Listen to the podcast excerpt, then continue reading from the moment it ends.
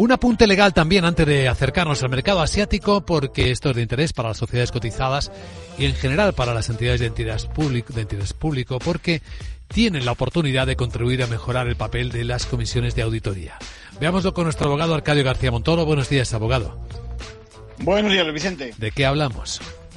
Pues de que se abre el periodo de consulta, porque aquella guía técnica sobre comisiones de auditoría de entidades de interés público de 2017 ha quedado obsoleta. La Comisión Nacional de Mercado de Valores es consciente de que seis años son mucho tiempo en términos de sostenibilidad, que hay que adaptarse a la directiva CSRD, hacer hincapié en las buenas prácticas, incorporar el capítulo de las operaciones con partes vinculadas que ya aportó la Ley 5-2021 mm, al modificar la Ley de Sociedades de Capital y, cómo no, mejorar los aspectos de comunicación.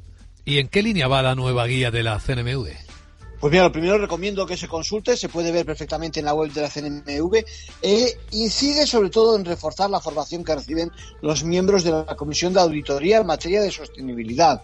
Afina mucho más en cuanto al lenguaje, olvidando aquello de información financiera, no financiera y precisando en lo medioambiental, lo social, los aspectos de gobernanza.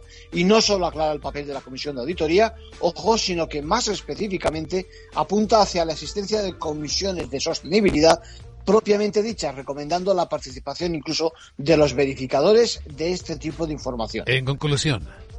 Bueno, es un avance en materia de sostenibilidad. Disponemos de tiempo hasta mediados de marzo del año próximo para hacer nuestros comentarios y constituye una buena oportunidad para que el cumplimiento de nuestras obligaciones legales sea más eficaz en 2025. Gracias, abogado.